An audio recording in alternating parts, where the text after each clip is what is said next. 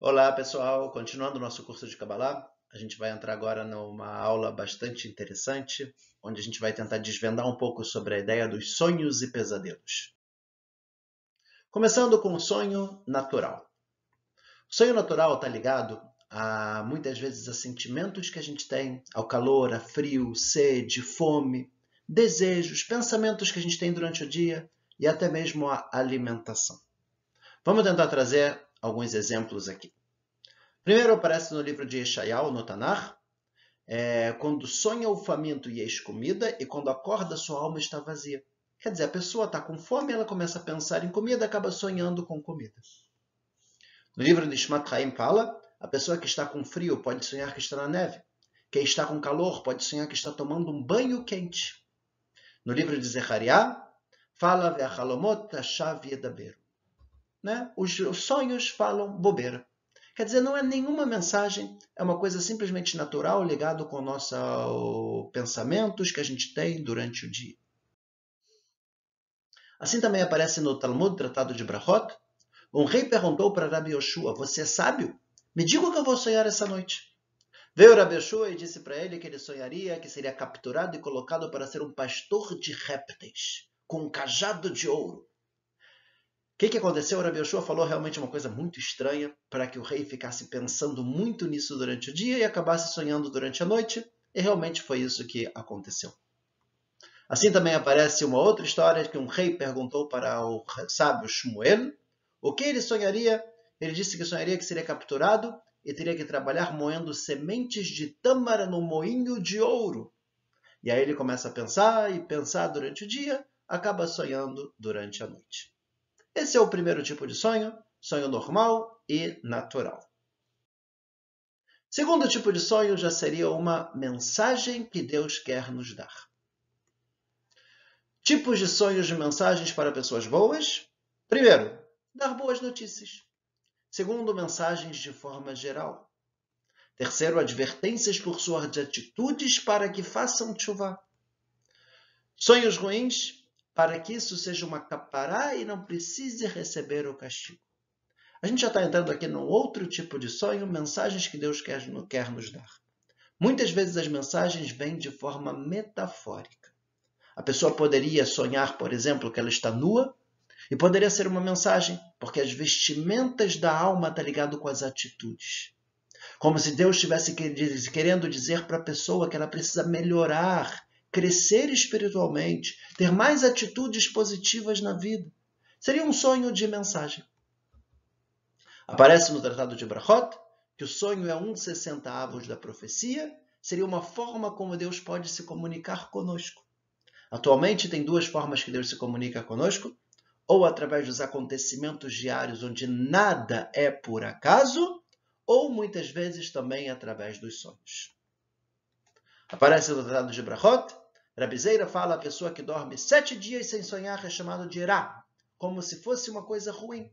Por quê? Deus ele quer se comunicar conosco. E muitas vezes a comunicação vem através de um sonho. Agora, se todo sonho que a gente tem a gente despreza, então Deus fala: para que, que eu vou mandar um sonho para essa pessoa? E aí a pessoa pode ficar sem sonhar. A ideia é não desprezar os sonhos, muitas vezes podem ter mensagens muito interessantes por trás dos nossos sonhos. Tratado de Brachot, Rabbi Yohanan, em nome de Rabbi Shimon Baruchai, ele diz, não há sonhos sem detalhes falsos. Ou seja, mesmo numa mensagem, pode ser que vai ter alguma coisa que não é verdadeira. Isso é comum porque o nosso subconsciente funciona durante o nosso sono e a gente poderia muitas vezes sonhar também com coisas que não estão relacionadas diretamente com uma mensagem de Deus, Apesar que Rabbi Shimon Baruchai fala que para uma pessoa boa não tem essas mentiras no sonho. Tratado de Brachot, disse Rabbi Hanan, En marin ladam ela meirurei lipo. As pessoas sonham normalmente com coisas que gostariam de saber e pensam durante o dia. Nessa é tradução, a gente não mostra, não mostram para a pessoa somente coisas que ela tem um pensamento no coração que ela gostaria de saber. Ou seja, uma pessoa boa às vezes pensa muito, quer muito saber alguma coisa, e pode acontecer de Deus dar uma mensagem e responder a pergunta dele através de um sonho. E se a pessoa quiser fazer isso de uma forma bem, com certeza, existe uma coisa chamada Shelat Halom. Isso não é uma coisa muito simples de se fazer, mas pela Kabbalah existe, através de nomes de Deus e tal, a gente poderia fazer uma pergunta e Deus responder para a gente num sonho. Ok, vamos agora para o terceiro tipo de sonho. Sonho profético. O sonho profético traz uma grande emoção espiritual para quem está sonhando. De forma que ele sabe claramente que veio de Deus. É basicamente quase como uma profecia. Isso não é muito comum da gente ter hoje em dia, mas vamos trazer alguns exemplos. Primeiro exemplo, Yaakov, quando ele sonha com aquela escada que chegava aos céus, com anjos que subiam e desciam. Quando ele acorda, ele fala Manorama, como é, como é temível esse local. Ele entende, essa aqui vai ser a casa de Hashem. Ele entende que é uma coisa especial, não foi um sonho qualquer. Yosef, por que, que ele contou o sonho para os irmãos? Ele sonhou que as espigas iam se curvar para a espiga dele?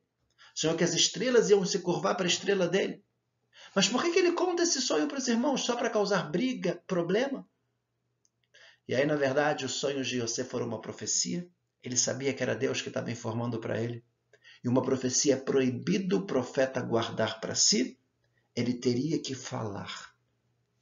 E por isso Yosef contou para os irmãos o sonho, que os irmãos teriam que se curvar para ele, porque ele entendeu que teria alguma mensagem a mais aqui, era uma profecia e veio de Deus, e ele precisava contar. Por último, uma outra profecia interessante, a Kedat Yitzhak, quando Deus falou para Abraão sacrificar Yitzhak, ele poderia pensar, é só um sonho. Mas não. Quando é um sonho profético, onde tem uma revelação de Hashem, a pessoa não tem dúvida, ela entende, é Deus que está falando. Esse tipo de sonho não é comum, a gente não tem esse tipo de sonho atualmente. Sonho com parentes. Esse já é um sonho que é bastante comum. Sonhar com parentes ou pessoas que já morreram é um bom sinal. Mostra que ele continua em contato conosco, gosta da gente, muitas vezes está rezando por nós no plano espiritual. Isso acaba assim sendo um bom sinal. Se eles querem levar algo ou alguém com eles, isso já não é um bom sinal e a gente teria que fazer algumas coisas para anular o sonho.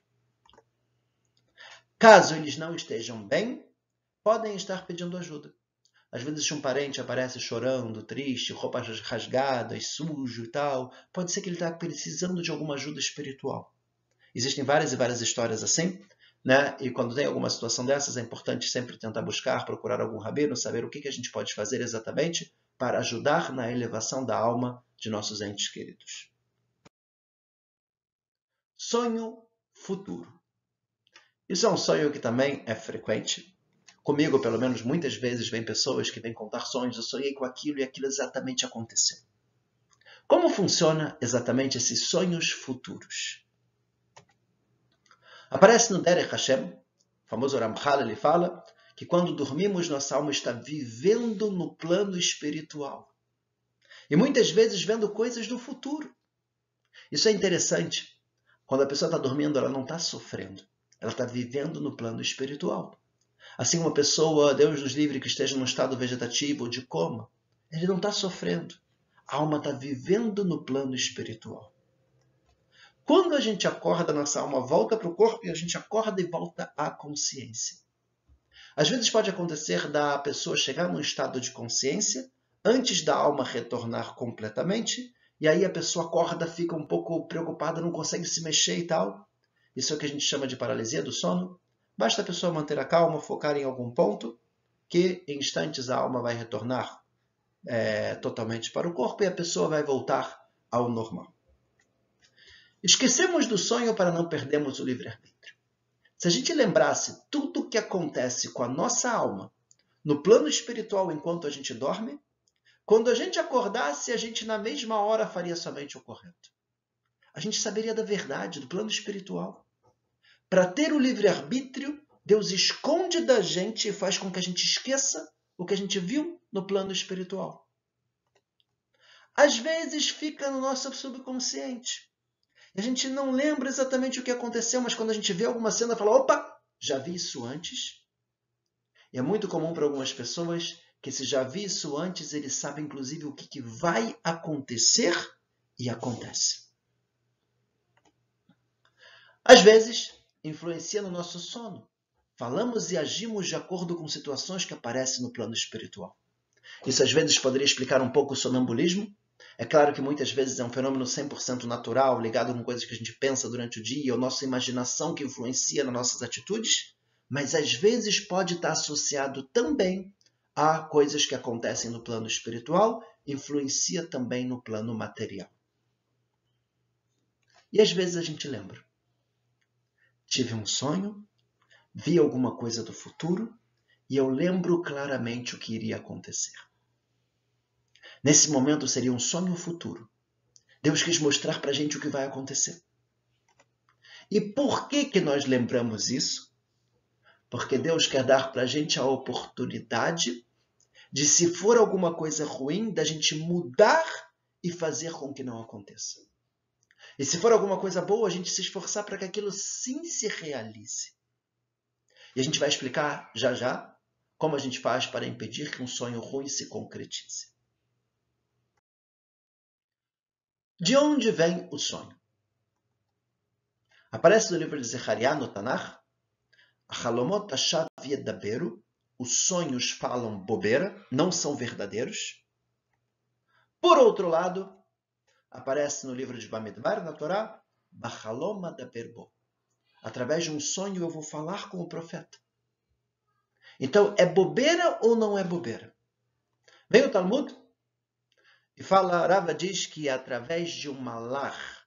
Um é através de um malar, o outro é através de um shet. Malar seria um ser espiritual. Pessoal, não tem asinha, auréola como desenho aqui, tá? É só para ilustrar. Anjo é uma força espiritual que não tem um formato e nem livre-arbítrio, mas é uma vontade de Deus que ele quer mandar para a gente alguma informação. E outro é através de um Shed, que seria uma força negativa espiritual que a gente vai falar. Ou seja, quando Deus quer mandar uma mensagem para a gente, Ele manda uma força espiritual, um anjo que vai trazer para a gente determinado sonho. Mas quando a gente tem um sonho que é, não, é, não veio de Deus diretamente, e sim é um pesadelo que não é verdade, nada que vai se concretizar, às vezes vem através de uma força negativa espiritual que a gente chama de Shed. E vamos tentar agora explicar o que é isso. Ok, vamos explicar então um pouco sobre esses seres negativos espirituais. O primeiro deles a gente chama de Shedim Nuhraim. É claro que essa foto que eu estou mandando, botando aqui é só para ilustrar, é claro que eles não são assim, tá? Mas vamos entender exatamente como funciona. Rabiu da Ptaya, ele fala que enquanto o sono da pessoa está leve, esses seres falam coisas no ouvido da pessoa a pessoa começa a imaginar. O coração começa a bater forte e a pessoa acorda muitas vezes no susto. Quando a pessoa se assusta, eles ficam felizes e voltam a assustá-la. É comum as pessoas terem pesadelos, que a pessoa acorda do pesadelo, assustada, volta a dormir, continua o pesadelo, acorda mais uma vez assustada. Quando se repete pesadelos, a pessoa acorda assustada, está ligado com essas forças negativas espirituais. Como a gente pode resolver isso? Para se salvar disso, deve dizer o Shema Israel. Ou seja, se a gente fala o Shema Israel antes de dormir com o coração, está escrito que o Shema Israel é como se fosse uma espada de dois gumes que afasta qualquer força negativa da pessoa. O problema é que mesmo fazendo o Shema Israel, se a pessoa acorda no meio da noite e volta a dormir, eles podem voltar. Na prática, se a pessoa acordar no meio da madrugada com um pesadelo, assustado e tal, ele deve falar mais uma vez o Shema Israel para afastar essas forças negativas, ou ele poderia falar uma outra frase chamada Tame Tame Berach Ler Mikan. Impuro, impuro, fuja, saia daqui. Essa seria a tradução né, dessa frase, mas o mais comum é a gente falar o Shema Israel, e o Shema Israel ele tem a força de afastar essas coisas negativas. Continuando, esses seres aprendem a mostrar para a pessoa coisas que a assustam. Se ele viu que deu certo um susto relacionado com algum determinado tipo de sonho, vamos tentar voltar a falar essas coisas no ouvido da pessoa. Shadim relacionados com relações sexuais, isso pode acontecer, infelizmente, podem vencer até mesmo o Shema Israel se não for dito com a devida intenção. Às vezes, Se a pessoa acredita, eles se esforçam para realizar o sonho para que a pessoa acredite sempre neles. Não devemos ligar para esse tipo de sonho. Né? A gente sabe que é um sonho que está ligado com forças negativas que simplesmente querem nos assustar. Não são coisas que vão acontecer ou se realizar, e nem é uma mensagem de Deus. Esse é o tipo do sonho que a gente deve desprezar. E os sonhos falam besteira. Vamos agora para o Shedim Yehudaim. É um outro tipo de sonho. Na verdade, seriam seres negativos que vêm de forma disfarçada. Eles aparecem no sonho como profetas ou grandes rabinos. Precisamos perguntar para eles se eles são mesmo quem eles dizem que são e prestar atenção na resposta se está realmente clara. O Rav da Ptaya ele fala de um caso de uma criança que dizia que Eliyahu Navi se revelava para ele e ele desconfiava que era esse tipo de ser negativo que estava tentando de alguma forma prejudicar a criança. E perguntava quem é você, ele falava Elial. Mas será que era Elial Anavi? Ou será que era algum outro tipo de Elial? E no final, fazendo várias perguntas, ele conseguiu descobrir que, na verdade, era sim um ser negativo que estava atrapalhando aquela criança. O que, que eles fazem? Ordenam que a pessoa estude Torá, que a pessoa dê muita tzedakah e ajude muito as pessoas necessitadas. Estude muito Kabbalah, mesmo que não entende nada. Vá para o mikve algumas vezes por dia, faça vários tipos de jejum. Até que no final a pessoa começa a enlouquecer de tanta coisa, de tanta coisa que a pessoa, que esse ser começa a falar para a pessoa fazer. Aparecem em sonho e depois podem aparecer até mesmo para a pessoa acordada. Esse é um outro tipo de sonho né, ligado com ser negativo espiritual, mas que finge ser um ser positivo. E agora vamos entender como a gente pode diferenciar entre os tipos de sonho, saber identificar o que é uma mensagem de Deus e o que não é. Ravel da Ptaya fala que quando é uma mensagem de Deus, o sonho ele é bem organizado. Ele não é um sonho com várias coisas misturadas e estranhas, e uma coisa que parece nada a ver com nada. Às vezes vem pessoas me contar um sonho que você vê tanta loucura que na mesma hora você fala, cara, isso não é nada. Segundo ponto, o sono da pessoa tem que estar pesado. Se o sono estiver leve, corre o risco de ser no momento que aqueles seres estão falando coisas no nosso ouvido. Ou até a gente poderia estar sendo influenciado pelo que acontece ao nosso redor. Quando o sono está pesado, a gente entende que talvez sim serviria uma mensagem de Deus. Terceiro, real. Parece que a gente está vivendo o sonho. Quarto, se repete de forma diferente. Muitas vezes, quando Deus quer nos dar alguma mensagem, ele manda o sonho e quer mandar mais uma vez. Só que se ele mandar o sonho exatamente igual, a gente poderia errar e pensar: poxa, já que eu fiquei pensando naquele sonho, eu sonhei novamente. E por isso Deus manda a mesma mensagem de forma diferente. Assim foi nos sonhos de Yosef. Ele sonhou inicialmente que as espigas se curvavam para a espiga dele, e depois sonhou que as estrelas se curvavam para a estrela dele. Assim foi também o faraó. Ele sonhou que as vacas magras e as vacas, as vacas magras e as vacas gordas, e depois ele sonhou com as espigas magras e as espigas gordas. A mesma ideia, só que de forma diferente. Por último, a pessoa não se assusta durante o sonho e nem acorda assustado. Vamos trazer um exemplo aqui para talvez aproximar da nossa realidade? Vamos imaginar que eu sonho que o meu avião vai cair e eu vou viajar. O que é esse tipo de sonho? A gente precisaria pensar. Se eu estou pensando muito na minha viagem, etc. e tal, pode ser que em função de eu estar pensando ou com medo de viajar, eu possa acabar sonhando que o avião caiu. Se for uma mensagem de Deus, pode ser que ele está querendo me dizer para eu não viajar. Mas isso não quer dizer que o avião vai cair. Isso, na verdade, poderia acontecer. Teve um amigo meu que eu acho que cinco pessoas, se não me engano, sonharam que o avião dele iria cair e ele ia viajar para Israel. Ele não viajou, mas aqui sim poderia ser uma ideia de mensagem. Né? Deus estaria dizendo: não é para você viajar. Ah, mas o avião não caiu, quando é um sonho de mensagem, não é um sonho de futuro. A mensagem pode ser não viaja, mostrando o avião caindo, mas aquele avião pode não cair. Simplesmente era uma mensagem de Deus que não era para ele viajar. Se for um sonho futuro, quer dizer que o avião vai realmente cair. E se a pessoa acorda desesperado, assustado no sonho, pode ser que são aqueles seres negativos que estão querendo assustar a pessoa. Então tudo depende de qual é o tipo de sonho para a gente poder entender se é uma mensagem de Deus ou não. Continuando, trazendo uma prova do que a gente falou, da ideia de a pessoa acordar assustado, aparece sobre o faraó, vai e foi quando ele acordou, o coração dele começou a ficar é, assustado. Ele trouxe todos os magos e feiticeiros e sábios do Egito e contou para eles o sonho ninguém conseguia identificar. Vem o Rabeu da Ptaia e ele fala: durante o sono ele não se assustou.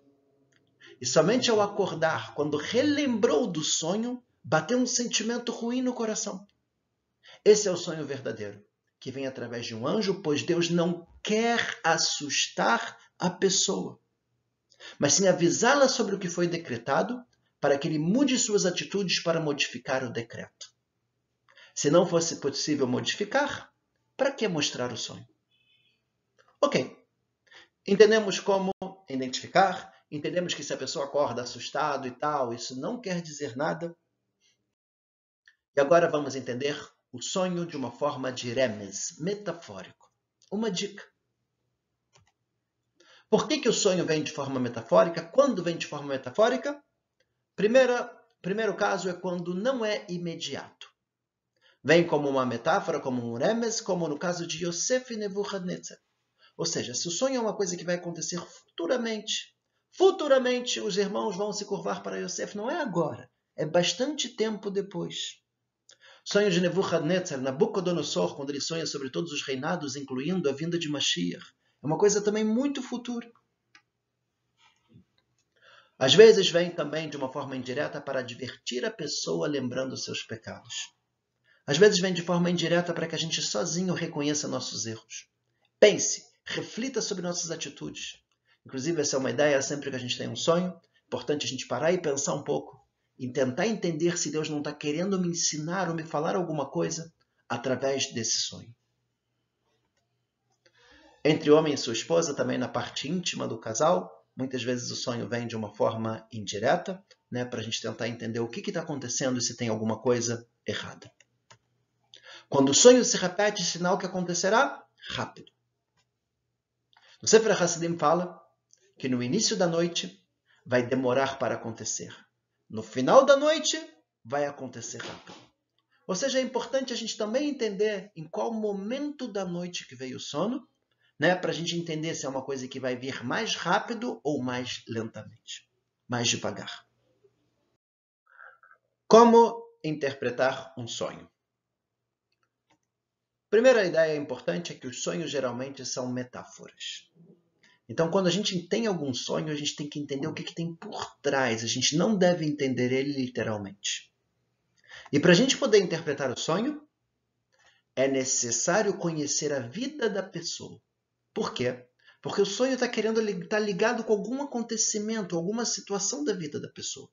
Conhecendo a vida da pessoa, eu vou conseguir entender qual é a metáfora que está por trás. Eu vou tentar trazer um exemplo aqui de um sonho muito interessante que uma menina me contou há alguns anos atrás.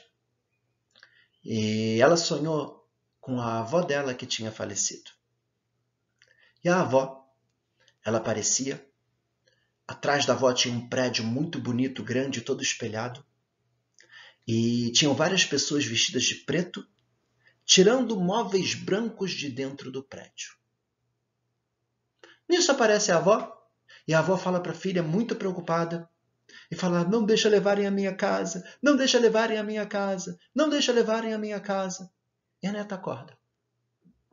E justamente nesse momento queriam vender a casa da avó. E agora, será que não é para vender a casa da avó? Nesse momento é que entra exatamente o que a gente falou agora. Os sonhos normalmente são metáforas. Não tem motivo da avó não querer que vendam a casa dela nesse mundo. Ela já morreu. E aí eu quis conhecer um pouco mais a avó. Eu perguntei para ela: sua avó era uma pessoa religiosa? Ela disse sim, mas que no final da vida ela acabou largando tudo. Quando ela falou isso, eu entendi totalmente o sonho. De acordo com a Torá, está escrito que a gente não tem um paraíso pronto. Todo mundo vindouro a gente constrói através das nossas atitudes. Aparece na Torá que nós somos chamados de construtores. Aquele prédio grande bonito que tinha lá, com todos os móveis brancos, era todas as coisas boas que ela construiu durante a vida. Só que tem um detalhe interessante na Torá.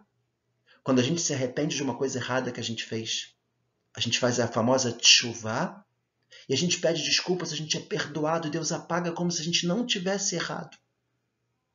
Mas o mundo é equilibrado também. Se a gente se arrepende das coisas boas que a gente faz e das mitzvot que a gente faz, a gente também perde as mitzvot.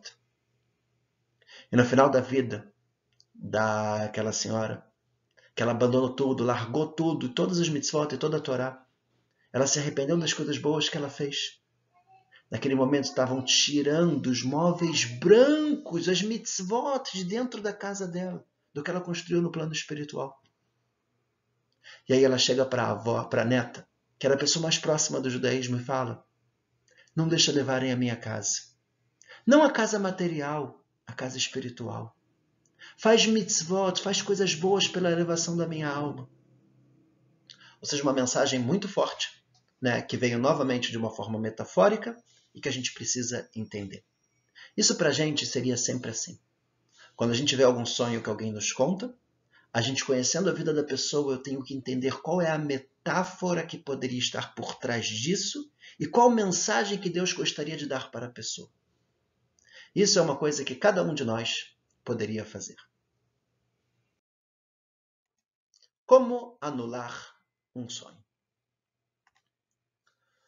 Primeira coisa importante é que todo sonho vai atrás da interpretação.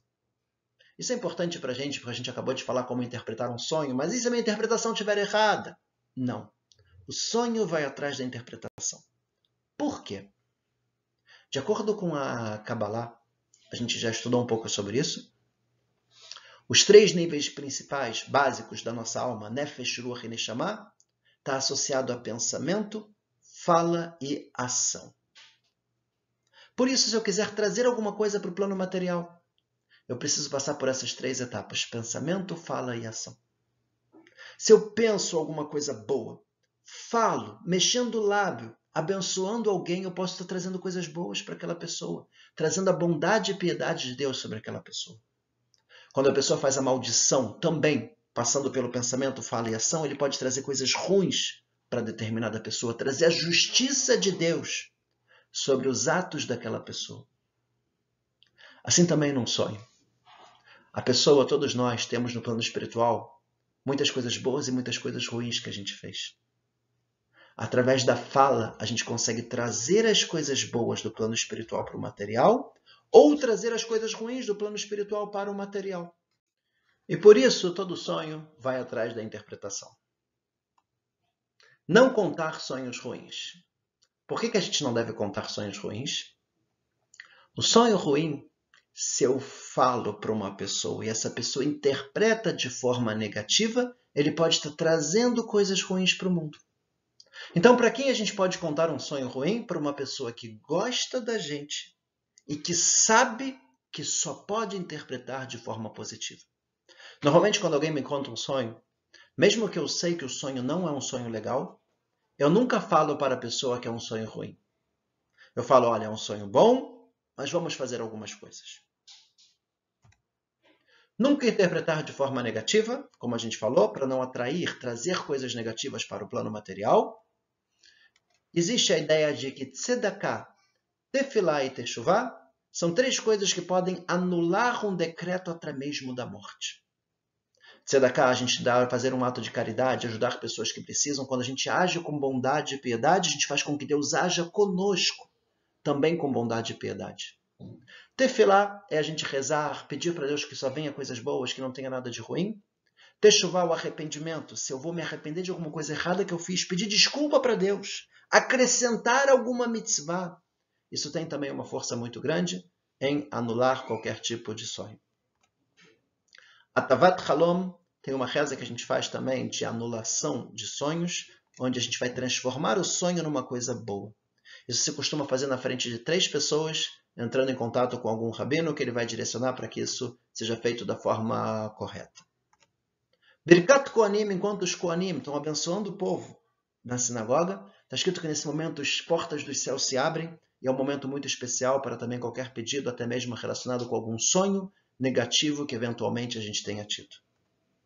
E por último, tem alguns casos que até mesmo o jejum é indicado, né? casos mais graves, tem casos que até mesmo se faz o jejum no Shabat. É, na prática, a gente precisa tomar cuidado, não desprezar os sonhos que a gente tem. Pode ser que Deus está querendo mostrar para a gente alguma coisa que poderia acontecer e dando para a gente a possibilidade de modificar. Isso é um ponto bastante importante. Está escrito que para a gente resolver um sonho, o ideal é no mesmo dia que a gente sonhou. Ou seja, se a gente sonha na, de noite, no dia seguinte, durante o dia, é o momento da gente tentar resolver para que aquilo não aconteça. Por quê? O dia pela Torá começa de noite, igual o Shabat. Sexta-noite já seria sábado. Né? Sábado durante o dia seria sábado, sábado à noite já seria domingo. Assim também durante o dia a gente tem uma força a mais para tentar resolver alguma situação relacionada com algum sonho. Sonhos bons. Como é que a gente faz com sonhos bons? No Zohar fala que para que aconteça é importante lembrar o sonho. Inclusive, Rav Nachman de Breslev ele fala que vale a pena a gente escrever o sonho, o dia, a hora e o local que a gente teve o sonho. Né? Quando a gente faz isso, lembrando e anotando, inclusive, a gente estaria fazendo com que aquele sonho possa sim se concretizar. Para finalizar, uma ideia muito interessante que aparece no Talmud em nome de Rav Hizda. Ele fala que é melhor um sonho ruim do que um sonho bom. Quando a gente tem um sonho bom, ok, legal, temos um sonho bom, talvez vá acontecer alguma coisa boa, ótimo. Mas quando a gente tem um sonho ruim, acaba sendo muito melhor. Deus está dando para a gente a oportunidade de talvez fazer com que uma coisa ruim não aconteça através das nossas atitudes, através das nossas mitzvot, através do que a gente faz aqui, a gente pode anular e mudar o nosso futuro. Isso é uma grande bondade de Deus. E é isso que a gente comentou: cada ação, cada mitzvah, cada coisa boa que a gente faz, a gente cria uma força espiritual positiva, que a gente chamaria de anjo. Essa força espiritual positiva ela sobe para o plano espiritual, muda as coisas do plano espiritual e automaticamente muda também o que vai descer para o plano material. Ou seja, é muito melhor quando Deus avisa a gente, dá um aviso, talvez até mesmo um puxão, um puxão de orelha, onde ele fala para a gente: cuidado, se você não melhorar, vai acabar acontecendo isso. É muito melhor quando a gente tem a oportunidade de mudar do que se Deus nos livre acontece um problema de forma imediata, que é muito mais difícil e muito mais complicado. Então, o segredo aqui nos sonhos, a gente viu que tem diversos tipos de sonho, a gente não desprezar e sempre pensar: será que Deus quer me dar alguma mensagem com meus sonhos? E é claro que a mensagem nunca vai ser uma coisa negativa, nunca vai ser para fazer alguma coisa errada.